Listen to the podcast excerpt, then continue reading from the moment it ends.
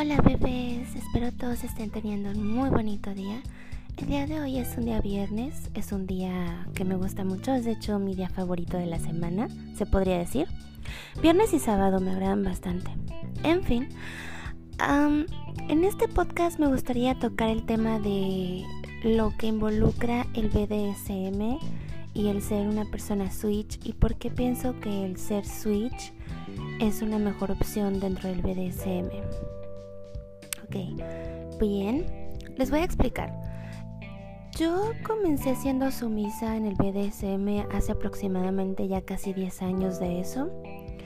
También comencé llamándome la atención el BDSM por ver blogs en internet, específicamente en Tumblr.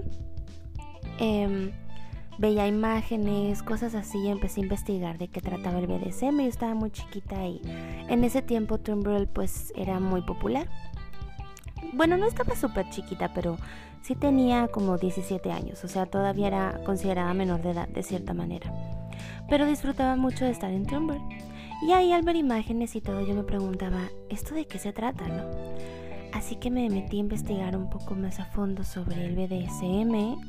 Me di cuenta de que una actividad consensuada, me puse a leer mucho, eh, compré varios libros eróticos que hablaban sobre eso entre ellos el de el de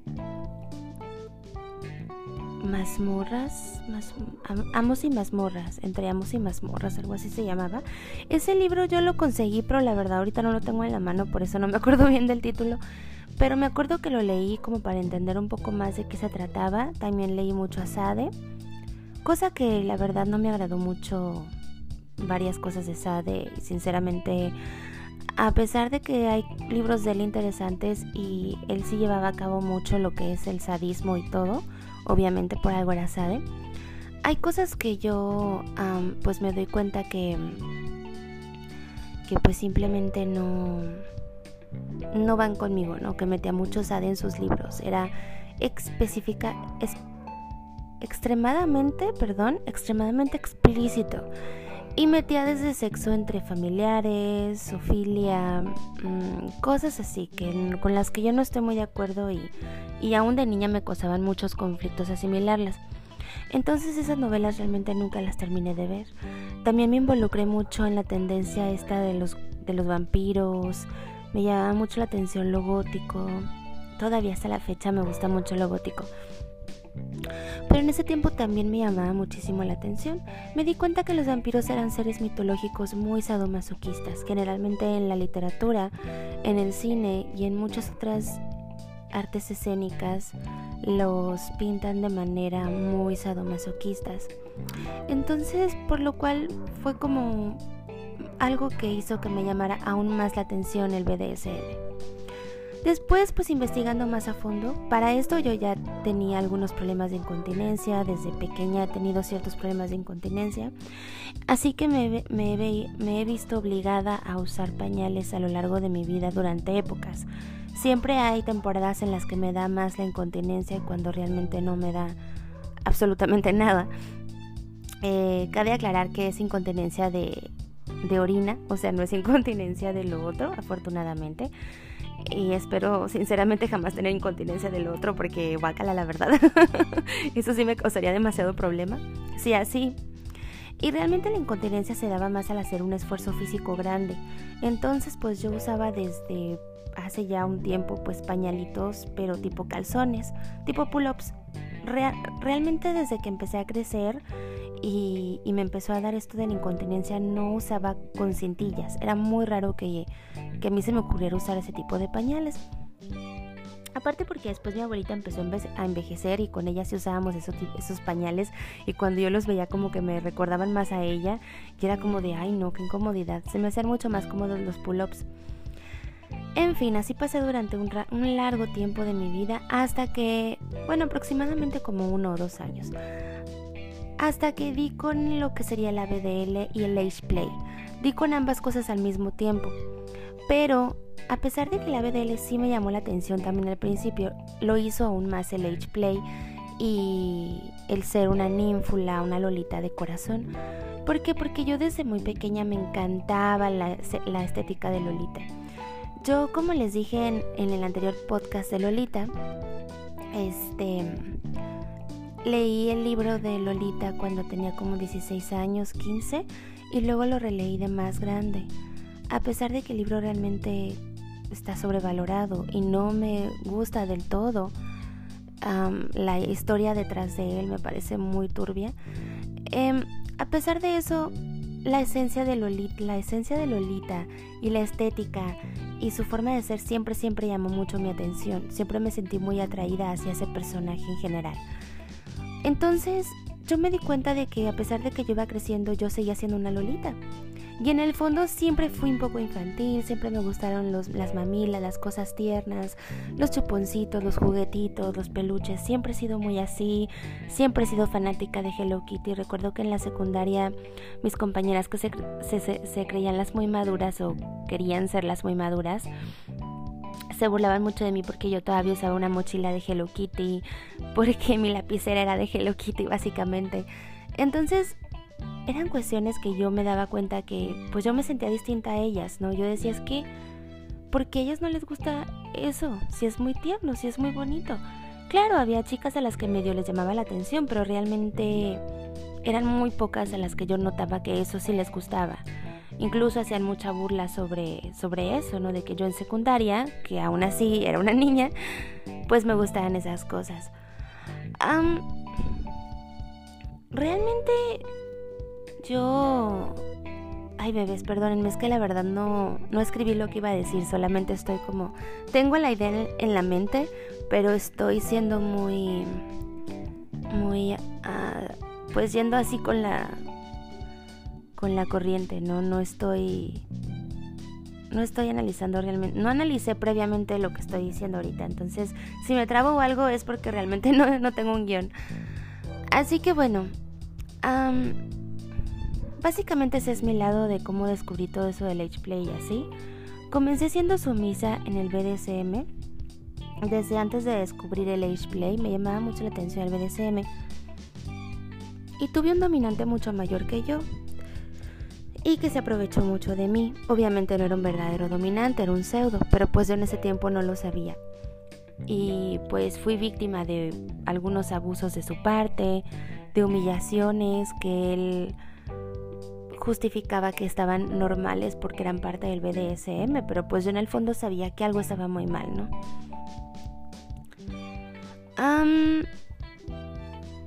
y bueno, ahorita voy a seguir con lo que les estaba contando.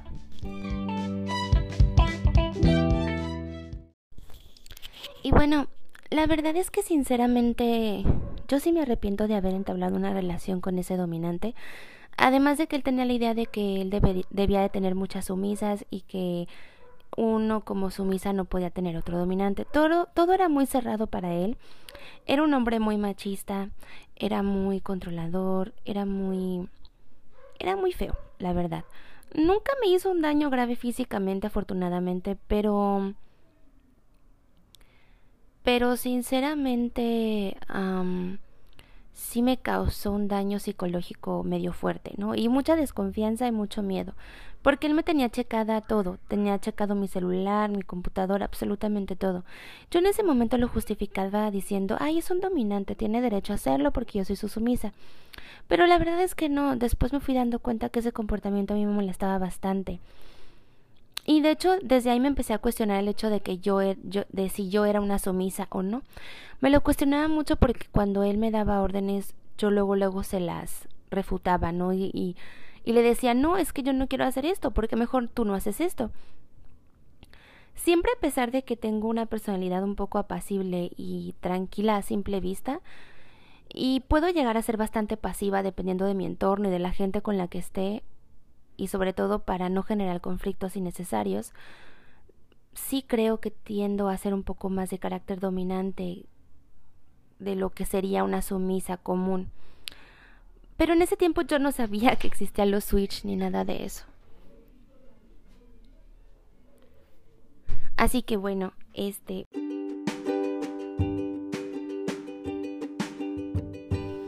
Así que bueno, poco a poco me fui deslindando de esta persona y sucedieron muchas cosas. Yo lo dejé, él se enojó, casi casi me amenazaba, me buscaba y pues yo lo ignoraba por completo, ¿no? Tuve también malas experiencias con dominantes en línea, de las cuales prefiero no hablar, pero fueron muy pocas y sinceramente no le doy mucha prioridad porque realmente yo no duraba mucho hablando con estos dominantes por lo mismo de que la distancia y todo esto. Había uno que me tiraba mucho la onda y, trataba de ligarme y así, y como que me caía bien y se me hacía inteligente. Hasta que supe que era casado y nunca me lo había dicho, entonces fue así como que, ay, qué desagradable, ¿no? Desgraciadamente creo que el BDSM y más en línea está atiborrado de supuestos dominantes, pero terminan siendo más pseudos y la mayoría están casados y tienen otra vida, pero como están tan frustrados con su vida real, intentan como, como fantasear y, y olvidarse de su realidad en línea con otras chicas, ¿no? Y utilizándolas. Es muy triste y es algo con lo que hay que tener mucho cuidado, por eso siempre digo que que no aconsejo las relaciones a larga distancia. Se me hace algo muy muy peligroso. Y bueno, así comenzó todo. Empecé a ir a algunas convenciones BDSM, fui a un curso de Shibari donde vi cómo estaban amarrando, me hicieron una suspensión, cosas así. Conocí más personas y todo esto. Hasta que en internet pues conocí todavía más a fondo el Ageplay. Decidí hacerme una cuenta en FedLife, totalmente Ageplay en, ese, en esos años. Y, y mi Tumblr se convirtió en, en, una especie de entre cosas de horror y Ageplay y de Lolita. Entonces empecé a meterme mucho, mucho en el Ageplay, empecé a darme cuenta que yo soy una Little, empecé a investigar mucho sobre estas cosas y así. Pero claro, sin dejar de lado lo de ser sumisa, que creo que yo, bueno, en ese tiempo pensaba que solamente yo era así. Conforme fueron pasando los años que llegué a tener algunas otras relaciones, eh, y también, bueno, también siento que varía mucho el hecho de que yo sea sumisa o switch, dependiendo de con quién esté y de la personalidad de mi pareja también. Porque, por ejemplo, pues llegué a tener una expareja que era muy dominante, donde yo tenía un carácter un poco más sumiso, pero tampoco del todo. Siempre he sido algo caprichosa y, y pues rara, la verdad no me dejo mucho.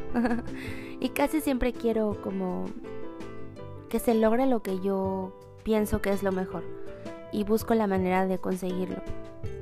Ahora sí que como dice la frase, ¿no? Donde pongo el ojo pongo la bala.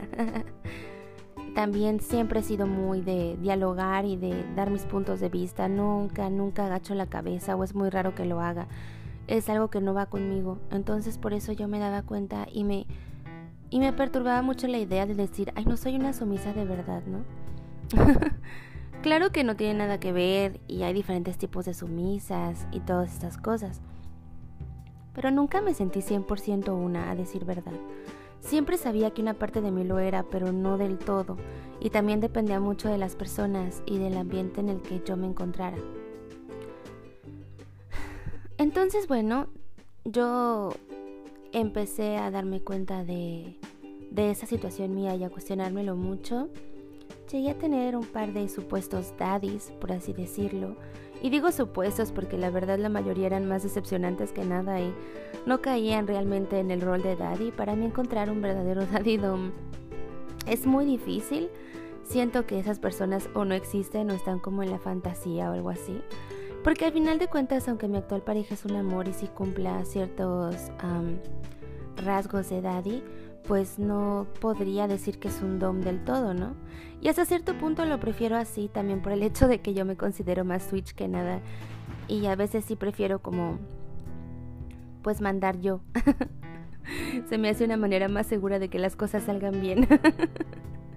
Aunque suene muy tonto. Pero bueno, y así fue como me fui dando cuenta de que yo soy Switch. Poco a poco me fui dando cuenta de esto. Al principio no lo aceptaba. Incluso cuando comencé mi canal de YouTube hace un año, todavía no lo aceptaba muy bien que digamos y todavía seguía así como dudando si lo era o no. Para cuando hice mi video de Lolita sádica me di cuenta de que sí era algo Switch y que tenía una tendencia al sadismo también un poco, pero no excesivo, obviamente es como muy medido. Yo soy un poco masoquista, pero más bien psicológicamente hasta cierto punto. No soy masoquista físicamente tanto, es poco en realidad, creo yo. Y con el paso del tiempo también que me fui metiendo mucho en el feminismo y en todas estas cosas, siento yo que lo ideal para la mujer y para el hombre cuando quieren experimentar en su relación un rol fetichista o de BDSM, lo ideal es ser switch en general. ¿Por qué? Porque así se dividen los roles, se van turnando y ambas partes experimentan de forma diferente. Así que pienso que es mucho más como, mm, como placentero al final de cuentas. Y también se aprenden muchas cosas. También quiero aclarar que el hecho de que a alguna persona le guste el BDSM o algo de fetichismo o el kink, pues no quiere decir que todo el tiempo vaya a tener este tipo de relaciones sexuales que involucren el bondage, dominación y sadomasoquismo. Decirlo de esa manera sería mentir mucho y vivir en una fantasía de alguna película bastante irreal. Porque la cosa no es así. Incluso a veces se pueden practicar ciertas cosas bedesmeras y no necesariamente va a haber coito. O a veces va a haber coito de lo más vainilla y no va a haber nada involucrado con el BDSM. Y es curioso porque mucha gente que no está metida en esta comunidad o que no tiene bastante tiempo aquí, asume que todos los que nos gusta el BDSM siempre andamos pensando en cosas de BDSM y nuestra vida gira en torno al BDSM. Y es triste porque no es así. E incluso muchas sumisas relativamente nuevas o, o disque dominantes, pseudos o cosas así, que ni saben bien qué onda, o que ni se informan, o que no lo han vivido durante tantos años como por ejemplo yo, que ya fácil van 10 años de eso, o sea, ya son bastantes, la verdad. Claro, no digo que yo sea experta, ni mucho menos, pero pues ya tengo varios años de experiencia en este mundo y y bueno, pues sé que también hay gente que tiene muchos más, ¿no? He conocido gente que tiene hasta 20 años, 30 años, eso es demasiado. Pero hasta ellos mismos me dicen y, y dicen que pues a pesar de que uno sea un poco dominante o sumisa, o ambas cosas, o que te gusten los fetichismos, pues no vas a andar pensando siempre en eso y no eres completamente una persona fetichista al 100%, no necesariamente, y no necesariamente cada que tengas relaciones sexuales vas a involucrar el BDSM, o sea, eso sí, sinceramente suena muy irreal y hay veces en las que, pues por la, la cuestión de la vida común, el trabajo, el cansancio, responsabilidades, simplemente no se puede planificar todo, toda una sesión todo el tiempo, ¿no? Porque bueno, al menos para mí ya hacer una sesión involucra como tener más calma y, y pensarlo previamente qué es lo que se va a hacer y acordar más o menos qué se hará en esa sesión. Y dicha sesión puede involucrar o no el sexo, o sea, puede ser simplemente una sesión de nalgadas o puede ser simplemente una sesión de alguna especie de bondage o de algún castigo o de o de golpecitos con algún cinto o algo así leve por alguna X razón y no necesariamente, no necesariamente va a involucrar sexo, ¿no? Es igual el de DLG, o sea, estoy hablando de ambas cosas, el DDLG pues va muy de la mano con el BDSM prácticamente. Y el DDLG es igual, o sea, no por el hecho de una persona vivir el DDLG o ser little o ser daddy dom significa que siempre va a estar dentro de ese papel, ¿no? No significa que siempre va a estar regañando a la little o que siempre, siempre van a tener este sexo de DLG y de dominación y de sumisión y latigazos. Y o sea, eso la verdad no pasa, seamos súper honestos. Eso solo pasa en el porno y, y es porque es porno. Y el porno, todo el mundo sabe que es irreal hasta cierto punto, al menos que sea amateur, entonces ya la cosa cambia. Lo más práctico que se podría decir y parecido a una sesión rápida de BDSM podría ser nalgadas y jaloneadas de cabello, pero eso yo realmente no lo considero tanto BDSM. Puede que quizás ahorcar o, restringir los movimientos o la respiración podría ser algo más similar al BDSM, pero tanto así como unas cuantas nalgadas y jalones de cabello realmente no me parece que se pueda contar como una sesión. Y bueno, yo he, hablado con muchísimas, muchísimas personas de, del medio del DDLG y BDSM y, muchas están de acuerdo que, que incluso sus daddy doms o sus dominantes o sus littles o así, pues no son siempre dominantes, no son siempre sumisos, no son siempre littles, no son siempre daddies y no siempre tienen esa misma actitud, ¿no? Bueno, sí he conocido hombres, bueno, muy pocos que sí tienen un poco más de actitud paternal constante, pero eso no necesariamente los hace dominantes, de hecho en su mayoría no son tan dominantes, suelen ser bastante flexibles. Entonces es una cuestión bastante relativa y muy subjetiva también, porque si nos ponemos a pensarlo, pues es difícil eh, como catalogar a cada pareja y a cada persona del mundo del BDSM o de DLG en un solo saco, ¿no? Es como muy complicado hacer esto. Cada cabeza es un mundo y cada cabeza y cada persona tiene sus traumas, sus fetiches raros, sus cosas locas, ¿no? Y hablar por todos y decir es que el BDSM tiene que ser así, el DLG tiene que ser así, es como muy, muy estúpido desde mi punto de vista, la verdad. Y la cuestión de lo que decía de los Switch, pues, bueno, ya, ah, ya empecé a hablar de lo que vendría siendo, de por qué creo que es mejor ser Switch, pero no especifica qué es ser Switch, ¿verdad? O sí, no recuerdo. Bueno, ser Switch es cambiarte entre ser el sumiso o el dominante de, de la relación en el ámbito sexual y para mí en la vida diaria también podría ser así. Y obviamente todo es consensuado, cabe destacarlo, porque luego ya ven que en mi Instagram hubo un problema de una chica que comentó un video, en fin. Ya es alargarme mucho y, no quiero hablar de eso. bueno, creo que ya llegué al final entonces de este podcast. Básicamente eso era lo que quería decir. Un poco a grandes rasgos, aunque ya me alargué mucho como siempre. Pero creo que hay que analizar mucho muchas cosas de nuestro entorno y muchas cosas de de cómo somos en realidad y de nuestros gustos para ir aprendiendo qué nos gusta, ¿no? También considero que una persona no está fija en algo, o sea, una persona se está moviendo constantemente de gustos a gustos, de forma de pensar, puede ir cambiando, no significa que eso sea malo. Y siento que mucha gente del BDSM y del DLG se cierran mucho a esto. Por ejemplo, conocieron a alguien que le gusta el age play, por ejemplo a mí, que me gusta el age play, el BDSM, y yo antes me consideraba sumisa. Que muchos sepan que ahora me considero Switch es como, ay no, estás loca, ¿cómo es posible? Tú estás mal, eso no se puede. Y desgraciadamente así es, a pesar de que la gente del BDSM lleva un estilo de vida muy raro. Mm, si es que se podría llamar estilo de vida, más bien hacen cosas extrañas o sexualmente hablando tienen fetichismos raros se atreven a juzgar a otras personas por cómo van cambiando y evolucionando a lo largo de su vida y por cosas que les gustan y su, propio criterio. Y es como de cómo diablos tienes las agallas de juzgar algo y tú no esperas que te juzguen a ti porque te gusta el BDSM. O sea, simplemente es ridículo. Pero hay mucha gente del BDSM y del mundo del eje muy tóxica y muy ridícula y muy conflictiva.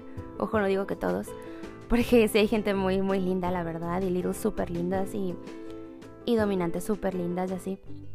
Súper lindos y lindas o cuando son dominas así. Pero desgraciadamente la gente más tóxica y ridícula y, y, y hater es la que hace más ruido en todos lados, ¿no? Es la que más anda hablando, la que más anda publicando cosas, la que más anda discutiendo y burlándose de otras cosas, ¿no?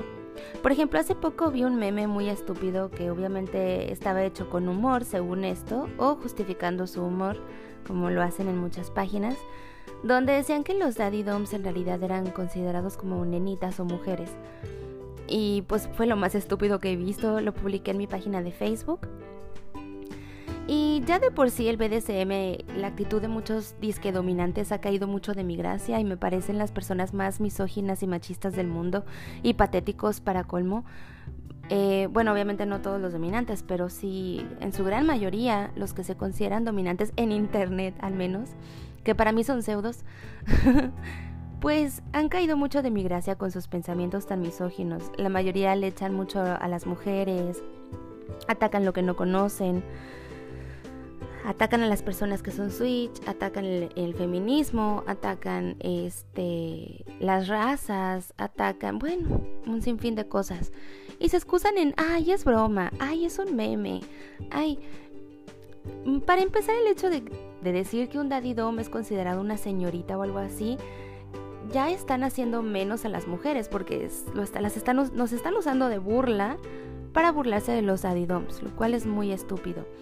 Porque pues no tiene por qué ser burla, al contrario, ¿no? Sería algo de cierta manera positivo. Y pues como yo comenté en ese, en ese meme, prefiero tener a un hombre a mi lado que tiene un lado femenino muy, muy, muy este... Ay, se me olvidó la palabra que iba a decir. Muy como... Mm, sí, pues muy desarrollado. A tener a un hombre con mentalidad de que el ser señorita está mal no sé si me explico. Pero esa mentalidad cerrada y ridícula la tiene mucha gente del mundo del BDSM y desafortunadamente muchos dominantes la tienen. O pseudodominantes, o aquellos que se llaman de la vieja escuela, que no aceptan el DDLG, que no aceptan los switch, que no aceptan que cada pareja lo vive de cierta manera, que todo quieren que sea bajo un contrato y bajo ciertas reglas específicas y no, no cuenta como BDSM. Y no sé, se me hace muy triste que la gente sea así de cerrada pero que cuando otros los juzgan por tener fetiches raros, ellos dicen, ay, es que ¿por qué me juzgas? Pero al final de cuentas ellos caen en lo mismo juzgando a los que están experimentando cosas distintas o cambiando de parecer, ¿no? Creo que al final de cuentas todos tienen derecho a cambiar de gustos, a cambiar de fetiches. Y si una persona algún día deja de ser bedesmera para ser completamente vainilla, está en todo su derecho. Y si una persona deja de ser sumisa porque ya se hartó y quiere ser ahora domina o dominante, está en todo su derecho. Y creo que hay que ser más flexibles en cuanto a esto, ¿no? Y el hecho de ser switch dentro del BDSM yo creo que te abre más la mente a ser un poco más flexible y a experimentar más cosas y quizás a que tu pareja pueda experimentarlas también y pues ayudarse mutuamente, ¿no? A ir de la mano por un camino de una relación más placentera podría ser. Claro que depende de cada quien, o sea, no estoy diciendo que tienen que ser switch todos para tener una relación placentera, claro que no. Solamente digo y considero que es una buena manera de, de llevar el BDSM en la relación o el de DLG incluso. Aunque bueno, en mi caso yo no sería una mommy jamás. Sinceramente, eso no me llama mucho la atención y, y no me parece nada atractivo. como que el hecho de que me digan mommy o mami o mamá es como de no. Es un no, no rotundo. Yo sigo siendo una little y si tengo comportamientos de brat o de domina, es siempre, siempre bajo mi, bajo mi personalidad little. Eso no creo que cambie nunca. Pero bueno, en fin, bebés, espero les haya gustado mi podcast y espero no los haya aburrido con tanto, tanto que hablé. Sinceramente hasta me cansé de hablar porque hablé demasiado como siempre. Y bueno, los quiero mucho. Muchas gracias a los que tengo aquí en mi Patreon apoyándome, que somos muy poquitos, pero yo los valoro mucho. Y de verdad, de verdad, eh, a los poquitititos que tengo aquí que han estado constantes mes con mes Ay, no saben cómo los quiero, de verdad, lo valoro demasiado. Sinceramente, es no es mucho dinero, pero sin ese dinero no sé qué haría mes con mes. La verdad me han salvado de muchos apuros y solo quería decírselo a ustedes porque esto va dedicado específicamente a, a esas personitas especiales. Ustedes saben quiénes son, se han estado constantes conmigo durante cada mes en Patreon. Y, y wow, o sea, la verdad, wow, estoy impresionada porque son muy poquitos, son como dos o tres personitas por ahí, pero bueno, eh, siguen ahí y, pues no sé, eso me causa como mucha emoción, emoción y como, como ternura, ¿no? Hacia ustedes y un aprecio muy grande también. Sepan lo que ustedes cuando necesiten algo pues pueden también contar conmigo porque obviamente el apoyo que ustedes me dan no, no se puede comparar, sinceramente es algo muy muy lindo. Y bueno, ahora sí ya me despido y me dejo de dramas y emotividades. Los quiero. Bye.